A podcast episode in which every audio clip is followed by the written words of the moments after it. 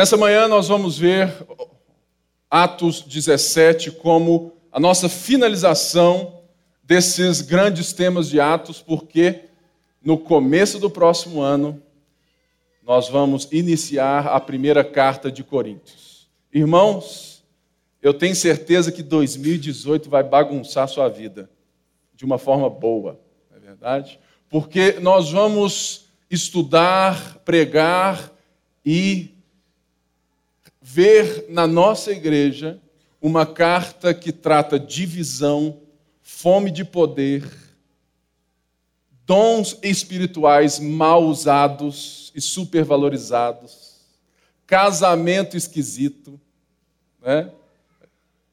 Ou seja, vai bagunçar todo mundo aqui, né? Porque eu tenho certeza que não sou só eu que tenho, né, vários problemas, não é verdade? Porque nós somos pecadores salvos pela graça.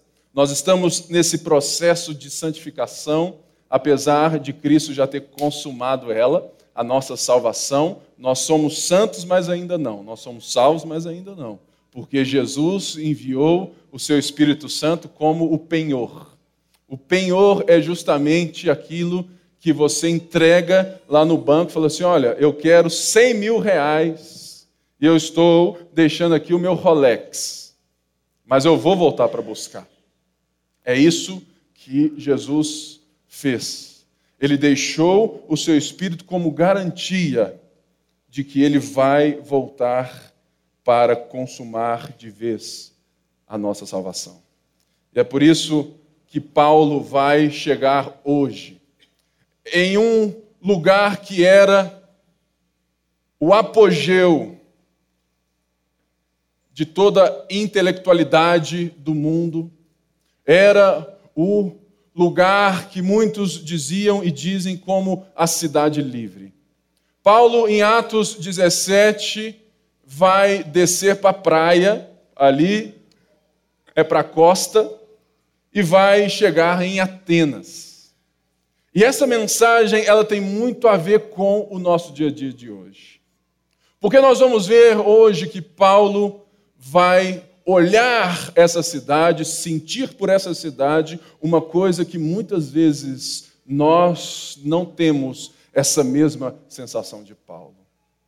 Paulo chega em um lugar que era dito como o maior templo a céu aberto do mundo, de tantos deuses. Era mais fácil você encontrar uma estátua, um deus em Atenas do que um homem. Tinha tanto Deus que, que de fato é difícil e você tem que se, se desviar de tantos deuses. E hoje nós vamos ver que a fé, a nossa fé, ela precisa estar alicerçada em uma coisa que se chama inteligência. A nossa fé, nós vamos ver como que Paulo apresenta a fé a esses homens, a esses filósofos, a essa cidade, de uma forma totalmente inteligível, de uma forma totalmente clara, mostrando que nós não somos um povo de sensações, nós somos um povo da certeza, e nós somos o povo da esperança. Por isso, é necessário em dias como de hoje, aonde o nosso mundo está tão incerto, não é verdade? Aonde a própria verdade já não é mais um artigo que você encontra em qualquer esquina.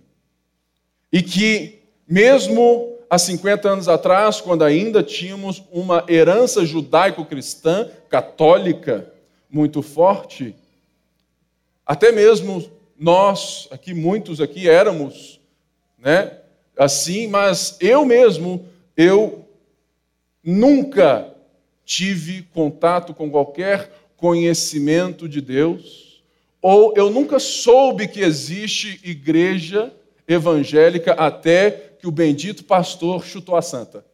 A primeira vez que eu entendi que pastor não era só o cachorro foi aos 14 anos, quando eu vi na Globo o pastor chutando a santa. Ali Deus me despertou para a salvação. Olha só, Deus usando a universal para me abençoar, hein? Quem diria? Aleluia.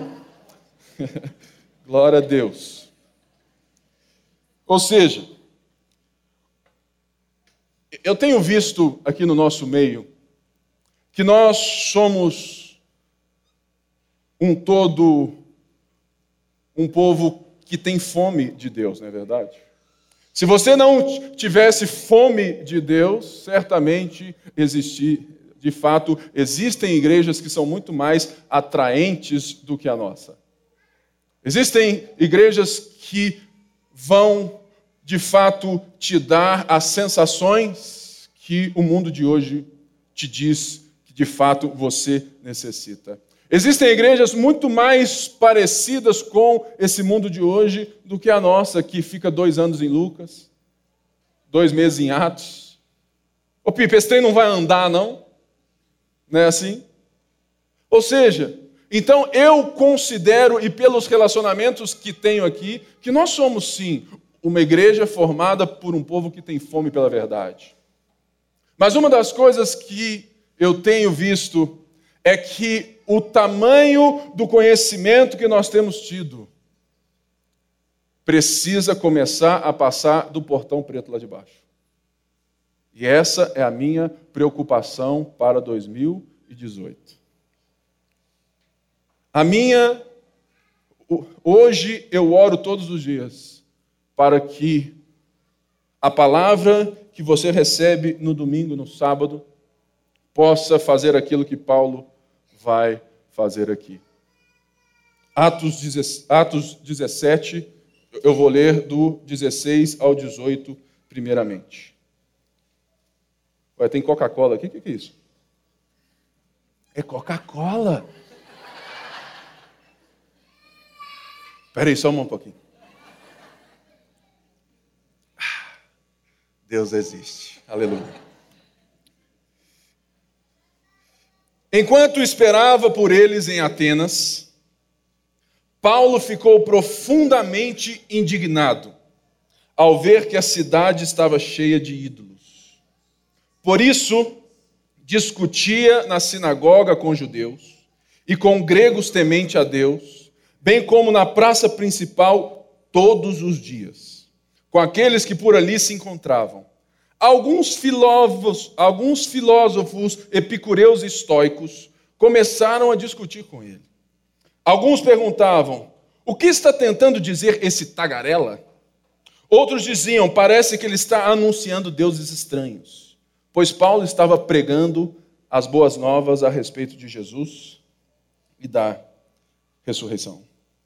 Paulo chega na terra de Sócrates, de Platão e Aristóteles. Paulo chega no templo do pensamento livre. Paulo chega aonde naquele momento, naquela era, mais se pensava na liberdade do homem. E como se pensava isso, era necessário que um homem, pensando a partir do indivíduo de si mesmo, que ele garantisse, né, de alguma maneira, que ele não vai perder nada, seja de qualquer Deus. Portanto, nós tínhamos várias, vários tipos de gente naquele lugar com maneiras de ver o mundo diferentes. Assim como hoje. Hoje nós temos o, o ateu, o ateu, graças a Deus, né? temos gente que crê que Deus fez o mundo, deu corda, está lá no quartel julgando FIFA 18. Né? Tem gente que crê que Deus é uma energia da natureza, um panteísmo total, onde Deus é tudo e Deus está em todos. Existem várias formas de ver o mundo que vão determinar como você vive.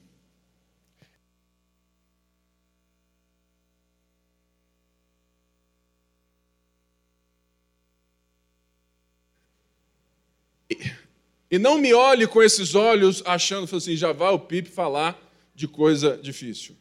Porque coisa difícil é não saber o que se fala. E nós vemos aqui que Paulo chega nesse lugar e ele fica profundamente indignado. Irmãos, eu não sei você, mas eu já quis ir em Atenas. Mas estava muito caro, falei assim, deixa para depois. Não é verdade? O euro está muito alto. E eu tenho certeza que eu não ficaria profundamente indignado ao pisar naquele lugar. Eu iria ficar fazendo selfie no paterno, ia ficar fazendo um monte de coisa. Oh, o pastor está na Grécia. Aleluia.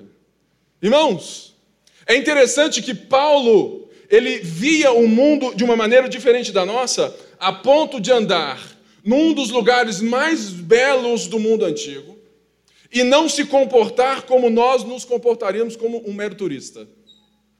Porque ele tinha o conhecimento de tudo aquilo ali. E ele tinha tudo para fazer, olha, eu sei essa história, e chama esse, e é isso aí, tudo, oh, que coisa linda, olha que lugar maravilhoso. Foi isso que Paulo sentiu? Não. Paulo ficou profundamente indignado porque Paulo enxergava as estátuas, os monumentos, a partir de uma coisa que chama visão de mundo. Paulo enxergava aquilo que nós não enxergamos por falta de conhecimento aquilo que estava por trás das belezas feitas pelas mãos dos homens. Paulo enxergava a idolatria. Paulo enxergava Atenas como um antro de perdição, como a tentativa de homens de resolver a pergunta existencial da vida, ou até mesmo chegar ou, ou achar Deus de uma forma totalmente equivocada. E o texto diz que Paulo fica profundamente indignado, e por isso, olha só, será que nós temos essa verdade ou essa maneira de ver a nossa cidade? Será que quando você anda ou corre na Pampulha, ao ver o templo ou a estátua que foi restaurada e está lá bonitinha de Emanjá, qual sentimento que isso gera? Qual o sentimento que isso que, que gera quando você vê igrejas que pregam algo que não é verdade? Qual é o sentimento que gera em você quando você chega nas grandes metrópoles do mundo, como São Paulo, e vê como Atenas, esse mundo livre, cheios de deuses que hoje não tem mais estátua, mas tem sim as suas formas de ver o mundo muito estabelecidas. A minha pergunta hoje é que, ao ver a atitude de Paulo, Paulo viu, Paulo sentiu e Paulo agiu. E por isso, Lucas diz que por isso Paulo discutia nas sinagogas com os judeus e gregos temente a Deus, bem como na praça principal todos os dias. Ou seja, irmãos, a minha grande preocupação do nosso mundo, da nossa igreja Lagoinha Mineirão, e esse texto vem como um presente, né, é justamente se existe em nós essa indignação. E se essa, se essa indignação produz em nós uma ação de abrir a boca. Porque a grande verdade é que o sentimento de Paulo não o deixou parado, abriu a sua boca para testemunhar, como diz as Escrituras, todos os dias. Irmãos, os maiores templos de arte ao céu aberto, como era Atenas, não demonstra a beleza do mundo, mas demonstra a cegueira espiritual do mundo. Eu tenho muito e muito apreço à arte, apesar de não ser capaz de olhar um quadro com um ponto e falar assim: nossa, que doido. Por quê? Porque a arte está à frente do tempo. E como eu não sei muitas vezes enxergar esse artista que faz algo que está à frente do seu tempo, eu não sei enxergar um ponto preto num quadro branco como arte pós-moderna. Não é verdade? Mas a arte, irmãos, ela é linda, maravilhosa, mas ela deve nos mostrar muitas vezes uma realidade de um povo. É por isso que artistas cristãos não devem estar presos nos palcos das igrejas, mas nos grandes salões da sociedade. É por isso que eu, nesse momento, vou falar assim: será que nós vamos participar no domingo, dia 17? como um povo que está tendo a oportunidade de manifestar a sua arte a céu aberto? Espero você. Nós ficamos fascinados com a beleza de Nova York, de Londres, até mesmo de Jerusalém. Eu fico impressionado como que tem gente que trata Jerusalém como se fosse né, o lugar mais santo do mundo. Isso tudo diz respeito à forma como você enxerga o mundo. Paulo tinha um óculos diferente do nosso. Paulo via o mundo com os óculos do Evangelho. E o que ele viu foi a idolatria. Idolatria produz cegueira espiritual e desordem moral. Idolatria é justamente quando você coloca a sua concepção de Deus a partir de você mesmo tentando explicar aquilo que você quer viver e como você quer viver. A idolatria, ela está presente não somente em Atenas, nos templos pagãos, mas ela também está presente em muitas vezes nas nossas vidas, quando Jesus não é justamente aquilo que Paulo vai dizer que ele é quem Deus é, mas quando Jesus é colocado por mim e por você na caixinha que eu quero que ele esteja, para que ele faça aquilo que eu quero, quero que ele faça. E isso indigna Paulo.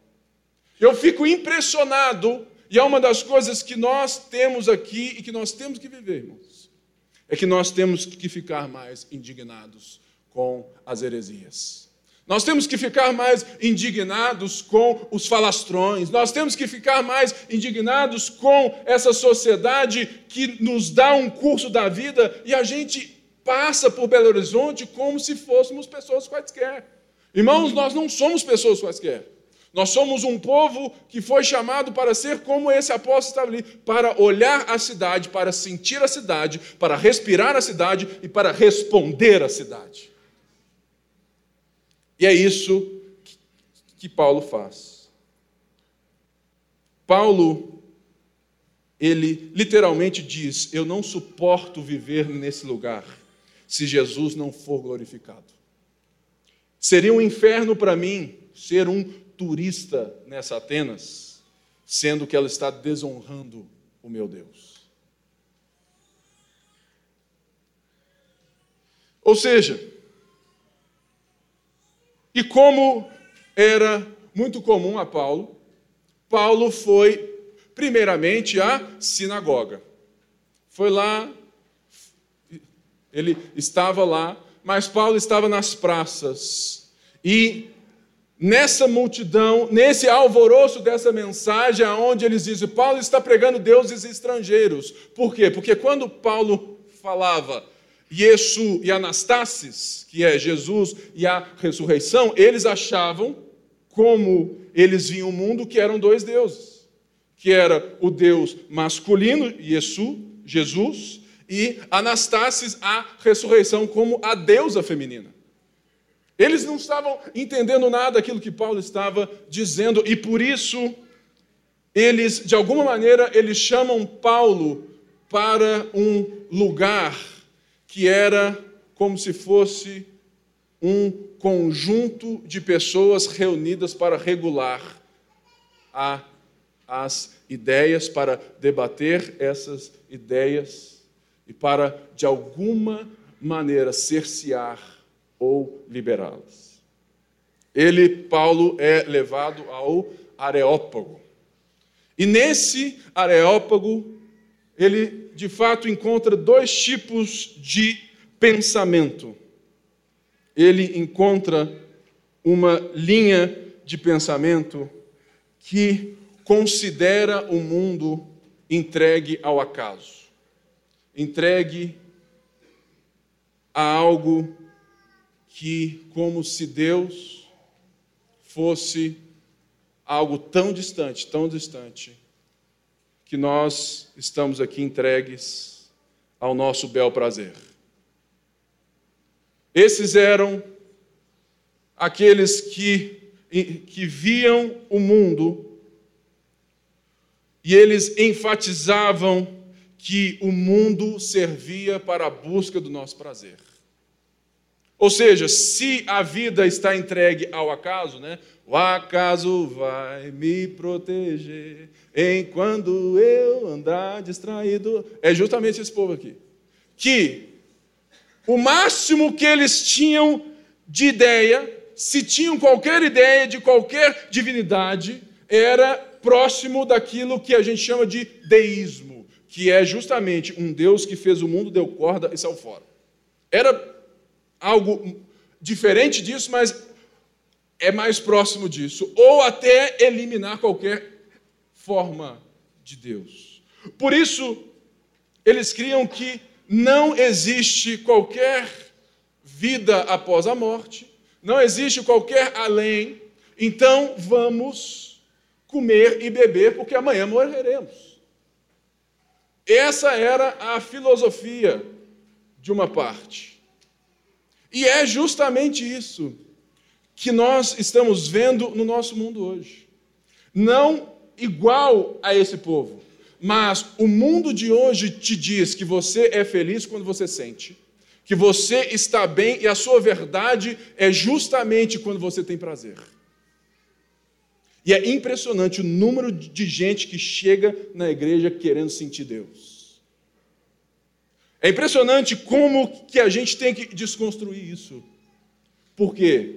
Porque o mundo, o pensamento deste mundo está interferindo na nossa maneira de enxergar o evangelho e o próprio Deus. E é isso que Paulo vai defender. Paulo vai hoje nesse texto declarar quem Deus é. E isso é importante para mim e para você, por quê? Porque nós precisamos entender quem Deus é para antes de mais nada termos como abrir a boca para falar sobre Ele. Mas como nós muitas vezes estamos como esses que querem e acham que de alguma maneira tudo está entregue ao acaso, por mais que você diz crer em Jesus, você só quer garantir o seu pós-morte. Mas enquanto você está vivo, você quer é ser é muito pós-moderno. Você quer é ter prazer, você quer ser feliz, né? Ou seja, e esse povo estava lá e eles dizem: aproveite a vida. Mas tinha um outro povo, que eram os estoicos, que eles enxergavam o mundo como uma fatalidade. Não existe esperança, você nasceu assim, você vai ser assim, você vai morrer assim. Eu nasci assim, né? Não é assim? Você é, está fatalmente designado, determinado para isso aí. Então, aguenta seu câncer, aguenta a sua dor, aguenta a sua vida. Enquanto uns diziam, curte a vida, adoidado, os outros dizem, olha, se vira nos 30, porque é isso mesmo que tem para você. É igual quando você, mamãe, papai, está em casa e você serve um filé mignon para o seu filho e ele vira assim: não gosto. Ah, dá vontade de dar umas palmadas, não dá? Dá vontade, senão a gente dá uma segurada. Não gosta de filé mignon? Não gosta de filé mignon. Aí você põe lá uma fritas, né? um Doritos. Não é assim? Ou é só lá em casa que é assim? Lá em casa é assim. Ou seja, é a mesma coisa que você Entender que o mundo vai girar em torno do seu próprio umbigo. Aonde não importa o que eu vivo, eu quero mesmo é o prazer. E do outro lado, falou assim: olha, não precisa fazer nada, né? é como aquela música: encosta sua cabecinha no meu ombro e chora. E conte logo suas mágoas todas para mim. Né? Pode chorar, querido, porque não tem esperança para o mundo. Hoje meu repertório está bom. Ou seja, o estoicismo reconhecia um Deus supremo, mas muito panteísta, muito diverso e que estava né, em todas as coisas, se confundia. Eram duas visões de mundo que não são distantes de nós. Por quê? Pessoas vivem como se Deus estivesse relegado a um mundo distante e que Deus não interfira no mundo criado. E como se Deus fosse impessoal e fosse uma divindade que se confunde com a criação. Ao vermos Paulo anunciar, Paulo então vai falar assim: olha, dando um rolé pela cidade, eu percebi algo muito curioso sobre vocês, o Deus desconhecido. E eles falam assim: olha, quem é esse tagarela? Essa palavra quer dizer: quem é esse cara que está dizendo ideias dos outros que não tem ideia própria? Quem é esse cara que está repercutindo pequenas verdades? Quem é esse falastrão? E o texto, ele soa para mim irônico, porque Paulo agora vai pegar esses filósofos nos seus próprios, na sua própria ignorância. E ele diz assim a partir do versículo 19: Então o levaram a uma reunião no Areópago, onde lhe perguntaram: Podemos saber que novo ensino é esse que você está anunciando? Você está nos apresentando algumas ideias estranhas e queremos saber o que elas significam. Todos os atenienses e estrangeiros que ali viviam não cuidavam de outra coisa senão falar e ouvir das últimas novidades. O povo estava de olho. Então Paulo levantou-se na reunião do Areópago e disse: Atenienses, vejo que em todos os aspectos vocês são muito religiosos. Pois andando pela cidade, Observei cuidadosamente seus objetos de culto e encontrei até um altar com esta inscrição: Ao Deus desconhecido. Ora, o que vocês adoram, apesar de não conhecerem, eu lhes anuncio.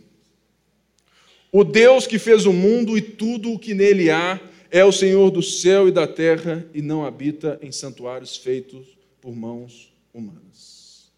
Ou seja, Paulo estava ali e Paulo vai entrar de uma maneira que é muito interessante para nós, e que a gente tem que ter esse feeling na vida, é de, de não só termos o conhecimento de Deus, o conhecimento da Bíblia, mas o conhecimento dos outros.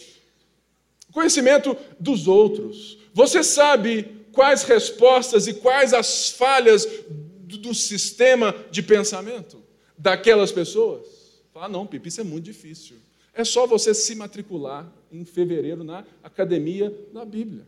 Que você necessita enxergar a vida também pelos óculos dos outros para ter como responder às pessoas quem é esse Deus desconhecido. E Paulo foi, ou seja, ele me soa irônico, que falou: olha, vejo que vocês são muito religiosos. Ou seja, de fato, vocês têm uma fome por encontrar algo.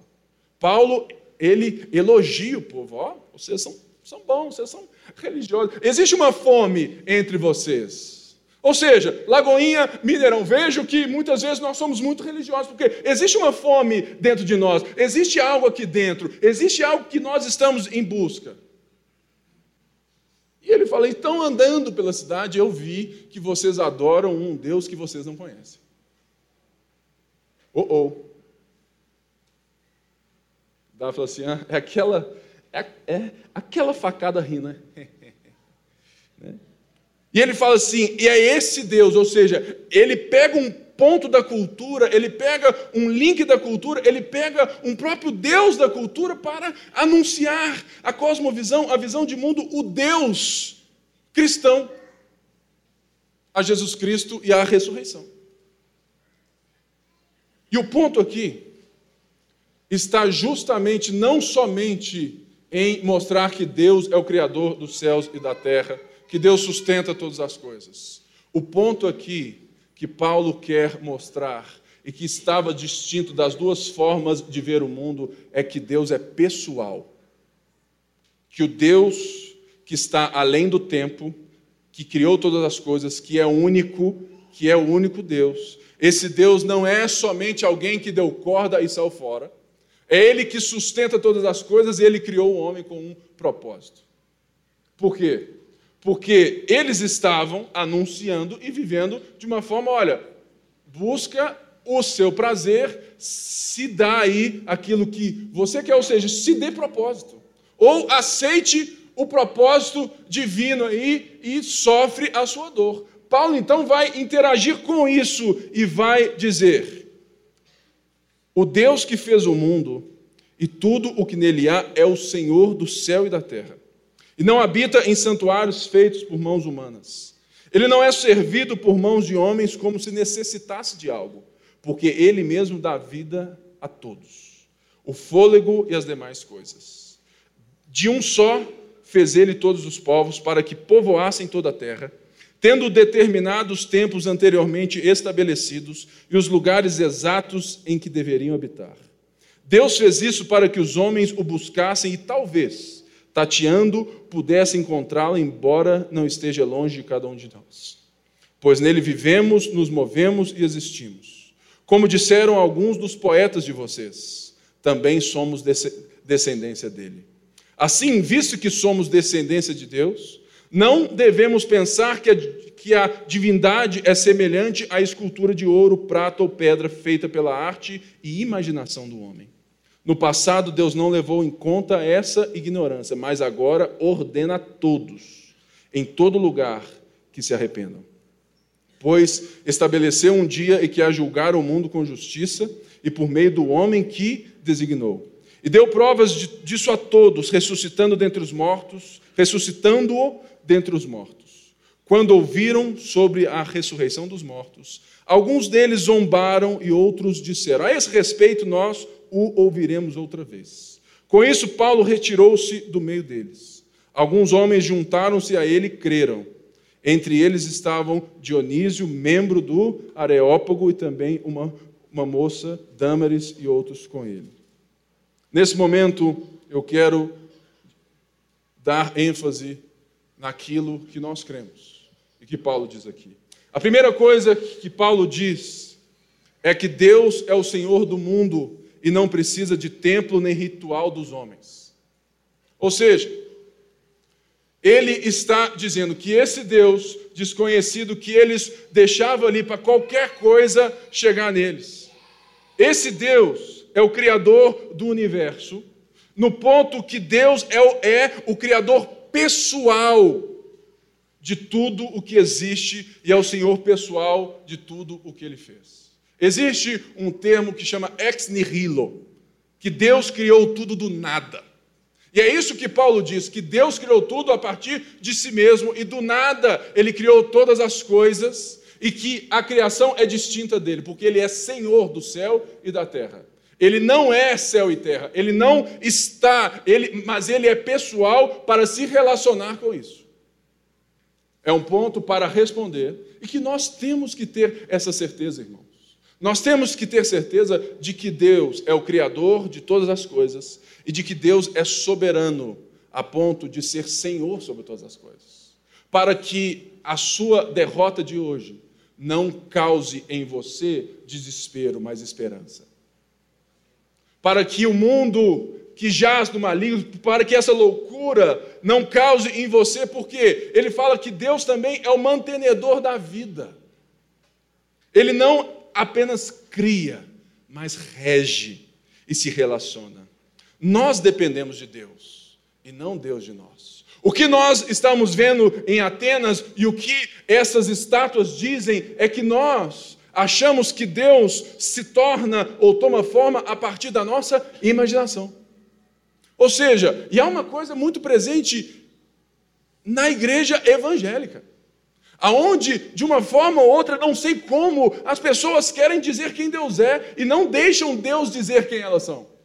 E esse é o ponto. O fato de Deus ser pessoal, de Deus interagir com aquilo que ele cria, de Deus ter um propósito para todas as coisas, torna o homem alguém diferente daquilo que uma cidade livre, uma busca é estar buscando responder a Deus. Você não tem que responder a Deus de uma maneira de, de dizer quem Deus é. Você tem que se ver a partir de Deus e não Deus ser visto a partir do seu ego, da sua vontade. É isso que Paulo falou: olha, esse Deus desconhecido, ele rege, ele dá identidade, ele coordena. E ele não apenas faz isso, mas ele se relaciona comigo e com você. Irmãos, esse é o Deus. Pai, Filho, Espírito Santo.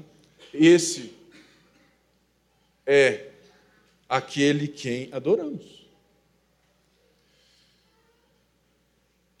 Ou seja, quando você hoje está em crise, quando algo acontece na sua vida, você tem que se lembrar dessa base que sustenta a sua fé, desse conhecimento de Deus.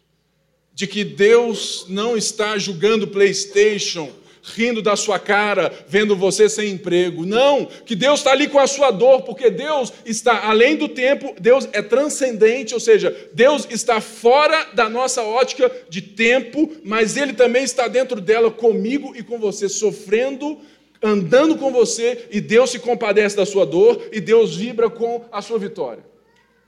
Porque Ele é o mantenedor da vida. Até o ateu está vivo graças a Deus. E ele diz aqui que de um só ele fez todos os povos. Deus fez isso para que os homens o buscassem tateando, pois nele vivemos, movimos e existimos. Porque o homem é, é criação de Deus e precisa de Deus. Ou seja, Paulo está dizendo que todas as nações são governadas por Deus, mesmo aquelas que não o adoram.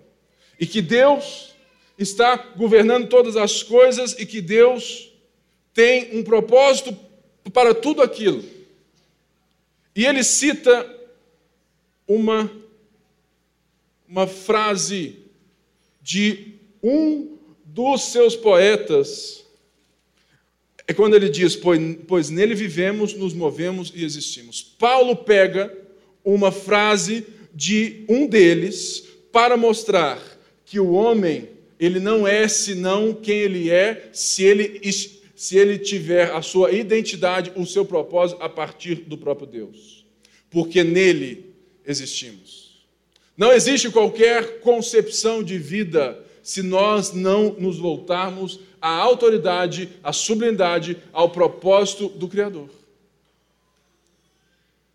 Deus é o feitor dos seres humanos. Não havia essa ideia de que o homem tivesse qualquer propósito, por quê? Porque eles viam esses deuses como algo que muitas vezes estava se, sabe, se relacionando de uma forma muito impessoal, a ponto de trazer, muito, sabe, várias coisas como o próprio castigo. E Paulo fala assim: olha, vocês são criaturas desse Deus. E Deus criou vocês com um propósito e não por acaso. E a vida, ela não é sem razão. Por isso, existe e deve existir entre nós a certeza de que Deus tem um propósito para cada um, mas que esse propósito deriva não daquilo que, que você acha, mas de quem Deus é. Nós somos imagem e semelhança de Deus. É como se nós olhássemos Deus como um espelho e, ao conhecer a Deus, você se conhece. Esse é o ponto. Ao olhar para Deus, a buscar quem é Deus, ao ter o conhecimento, você se enxergue.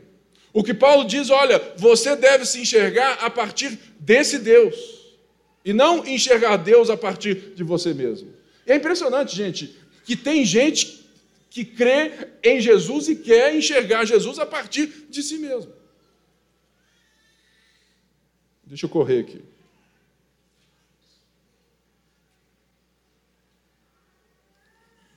E o último ponto que eu quero aqui deixar claro é que Paulo vai dizer que há um relacionamento entre Deus e o homem.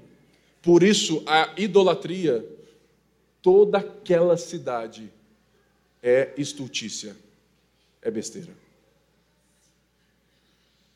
Paulo está diante de uma cidade belíssima. E a compreensão dele falou: ó, tudo isso aqui não tem valor nenhum. Por quê? Porque toda idolatria é uma tentativa de minimizar o abismo entre o homem e seu Criador. É uma forma que nós temos de confinar Deus ao nosso querer. Deus nos fez a sua imagem, de modo que é tolice fazer deuses a nossa imagem. E é isso que Paulo está ali mostrando. olha, não adianta vocês ficarem construindo essas coisas maravilhosas. Não adianta vocês terem até um Deus desconhecido. Eu anuncio para vocês, esse Deus desconhecido é o Deus criador de céus e terra, e ele relaciona com você, ele é pessoal com você, e você é a imagem dele, e você não precisa ficar fazendo a imagem dele, porque você já é quem ele é. Nesse sentido de que Deus nos fez. Logo,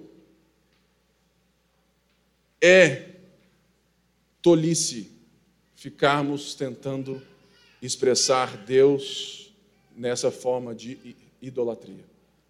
Idolatria não é apenas imagem, mas é tudo aquilo que coloca Deus a partir daquilo que você quer que Deus seja. Sabe qual que é a maior idolatria do mundo de hoje, na igreja evangélica de hoje? A felicidade. Quem te disse que Deus tem que te fazer feliz? Onde está isso na palavra? Quem te disse que você nasceu para ser feliz?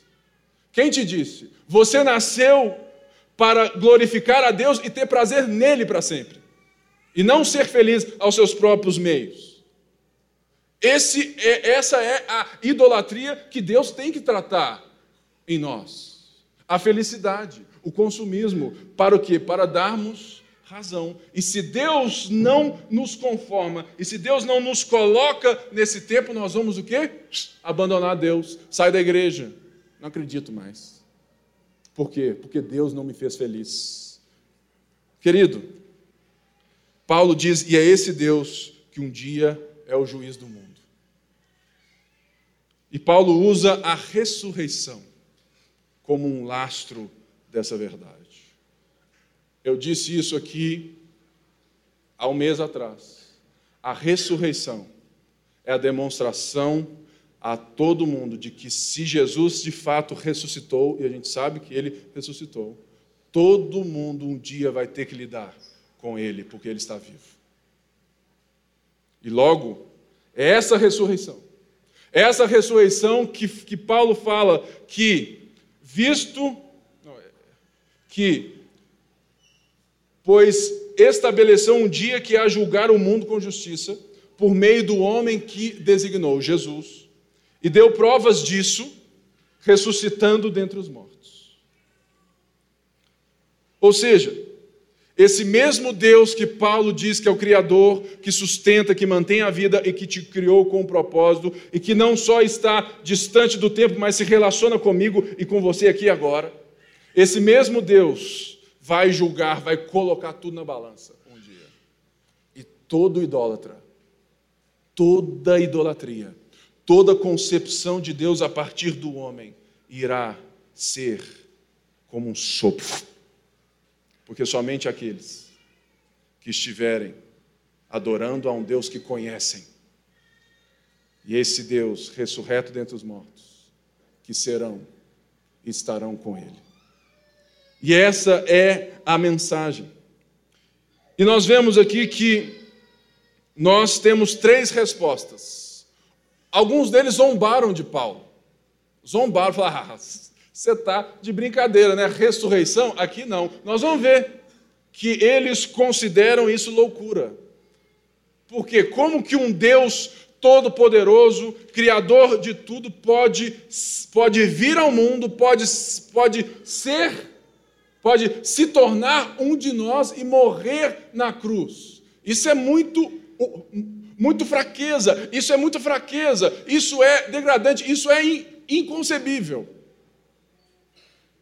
Mas o nosso Deus, ele é tão bom e ele interage tanto com aquilo que ele cria, a ponto da sua, daqueles que ele criou, terem se divorciado dele, terem virado as costas para ele, e mesmo assim ele fez o caminho nessa missão. Ele morreu naquela cruz, mas ele venceu aquilo que ninguém nunca venceu, ele fez aquilo que ninguém nunca fez, ele ressuscitou da morte. E é esse o ponto que nós temos que nos assegurar. Não havia esperança para os estoicos. Tudo era fatalidade. Não havia qualquer ideia de pessoalidade, de relacionamento para os outros. Por isso, Deus, esse Deus que eu e você levantamos as mãos nessa manhã, é um Deus que rege todas as coisas? Sim, Ele é. É o Deus que fez as coisas maravilhosas? Sim, Ele é. Mas Ele também é o Deus capaz de relacionar com cada pessoa nesse lugar, como se nós fôssemos as únicas existentes no planeta Terra. E o texto diz que outros adiaram a sua decisão. A indecisão já é em si mesmo uma decisão. Se você está aqui nessa manhã e você está indeciso quanto à sua fé, ou se você veio aqui hoje e você não é um crente em Jesus Cristo, saiba que toda indecisão é uma decisão que pode custar caro amanhã. Porque nós precisamos entender que se você entende que é esse Deus, que esse Deus é o verdadeiro Deus que está batendo na porta, que está se chegando a você, não espere o dia de amanhã para falar assim: Eu creio em Ti, Senhor. E a Bíblia diz que outros creram e se juntaram a Paulo. A verdade é, irmãos, que esse é o Evangelho. Justo Gonzalez nos alerta para o fato de que a verdadeira proclamação do Evangelho não deve ser medida apenas por seus resultados, mas também, acima de tudo, por sua fidelidade. Se você, né, nessa, hoje, se você falou assim, cara, eu não entendi, ou de alguma forma esses termos foram um pouco difíceis. Claro que pode ser parte do pregador, mas você tem que ter certeza e conhecimento daquilo que você adora. E esse é o ponto. E esse é o ponto que eu quero te convidar e conhecendo quem você adora, seja como Paulo, se indigne e abra sua boca em testemunho. Por isso, nós temos uma oportunidade maravilhosa no próximo domingo. A igreja vai ser só a base para você. O nosso culto vai ser lá na praça.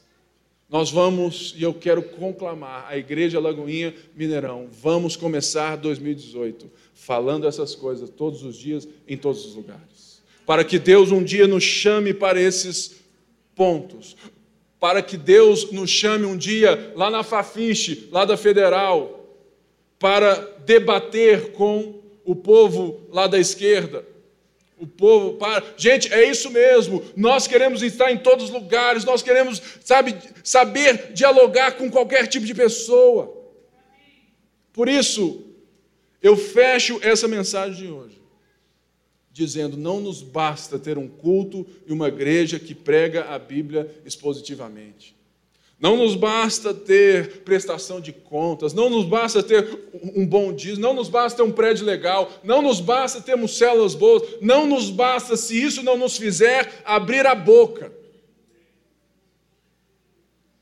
Nós precisamos, irmãos, sermos como esse Paulo e sabermos pegar pontos na nossa cultura para explicar que Deus é criador, soberano, pessoal, transcendente, imanente e bom.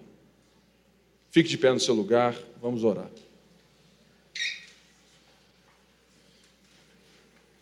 Senhor Deus, muito obrigado por cada vida que aqui está. Muito obrigado, Senhor, por esse domingo. Muito obrigado, Senhor, porque a tua palavra cumpre seus efeitos e que nessa hora, Senhor, que o Senhor desperte cada um com fome, com sede pela tua palavra e que nós tenhamos a visão do teu mundo e não que cada um aqui busque colocar o Senhor no nosso mundo. Venha o teu reino sobre nós, Jesus, é o que nós te pedimos nessa manhã e todo o povo de Deus disse: Amém. Deus te abençoe, bom domingo, uma boa semana para você.